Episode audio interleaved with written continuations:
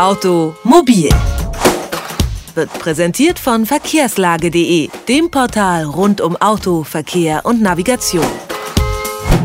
Ende 2012 wurde gejubelt. Das Bahnmonopol bei Fernreisen hat ein Ende. Seit Beginn des Jahres dürfen auch andere Reiseunternehmen Fernbusreisen innerhalb Deutschlands anbieten.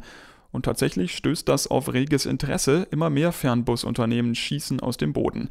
Aber mal ehrlich, fünf bis zehn Stunden für so eine lange Reise will man ja möglichst komfortabel verbringen. Also wie reißt es sich denn nun mit den Fernbussen? Die Stiftung Warentest hat das ausprobiert und dazu sprechen wir mit Falk Murko. Einen schönen guten Tag. Guten Tag. Herr Murko, Anfang des Jahres gab es natürlich nur eine sehr lückenhafte Infrastruktur bei Fernbusreisen. Wie sieht das Streckennetz heute aus? Man kann sagen, dass es sich schon sehr gut über Deutschland ausgebreitet hat. Natürlich werden hauptsächlich die größeren Städte verbunden. Wahrscheinlich wird sich das noch verfeinern im Laufe der Zeit. Es kommen auch neue Anbieter möglicherweise dazu. Also jetzt gab es in den ersten Monaten erstmal so einen Einstieg und jetzt werden langsam die Strecken erweitert. Wie sieht es mit der Buchung aus? Wie bucht man die Tickets? Wie einfach geht das vonstatten? Am besten bucht man die Tickets übers Internet. Äh, das geht sehr einfach. Und wenn man es frühzeitig macht, bekommt man auch wirklich günstige Spartickets.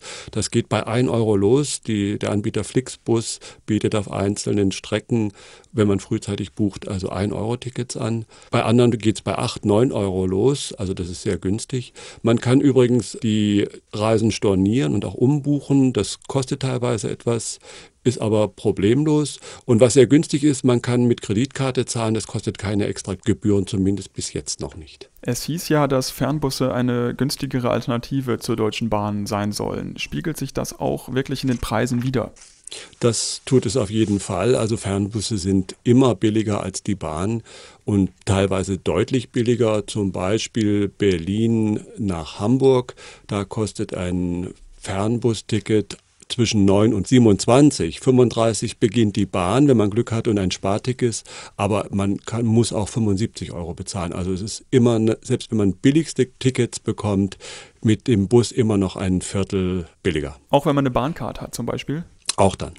Gibt es etwas, das die Fernbusunternehmer besser machen als die Bahn, abgesehen von der Preispolitik offenbar? Äh, welche Vorteile gibt es bei den Bussen im Vergleich zur Bahn? Es ist natürlich schwer vergleichbar, es sind zwei unterschiedliche Verkehrsträger. Die Busse sind kleinere Einheiten. Sie verkaufen nur so viele Tickets, wie sie Sitze haben. Also man bekommt garantiert einen Sitzplatz.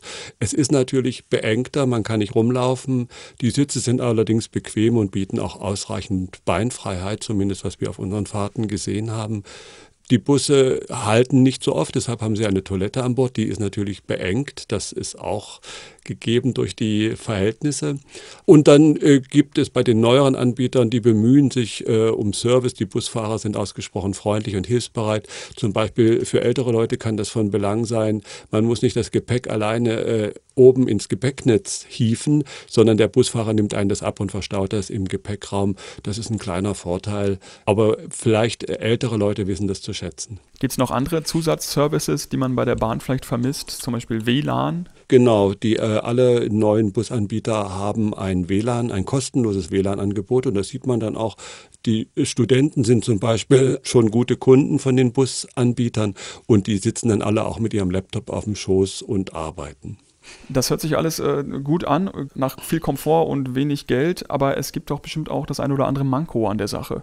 Ja, man ist natürlich sehr lange unterwegs. Das ist der größte Nachteil gegenüber der Bahn zum Beispiel. Die Bahn ist oft deutlich äh, schneller. Berlin-Hamburg hatte ich schon erwähnt. Da braucht die Bahn keine zwei Stunden, meistens deutlich drunter. Der Bus braucht mindestens drei Stunden und zehn Minuten. Also ist schon deutlich mehr. Und äh, bei längeren Strecken macht sich das natürlich noch stärker bemerkbar. Dann kann schon so ein bisschen ein klaustrophobisches Gefühl im Bus aufkommen, wenn man sehr lange unterwegs ist.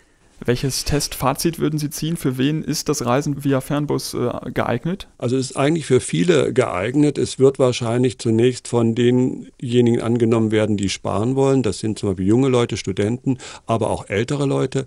Ich kann mir aber gut vorstellen, dass später auch mal Autofahrer umsteigen werden vielleicht auch der eine oder andere Bahnreisende das mal ausprobiert, äh, weil er sparen will. Also das könnte eine Alternative für viele werden. Das sagt Falk Murko von der Stiftung Warentest. Dort hat man das Fernbusangebot unter die Lupe genommen. Haben Sie vielen Dank für das Gespräch. Bitteschön. Automobil, jede Woche, präsentiert von verkehrslage.de.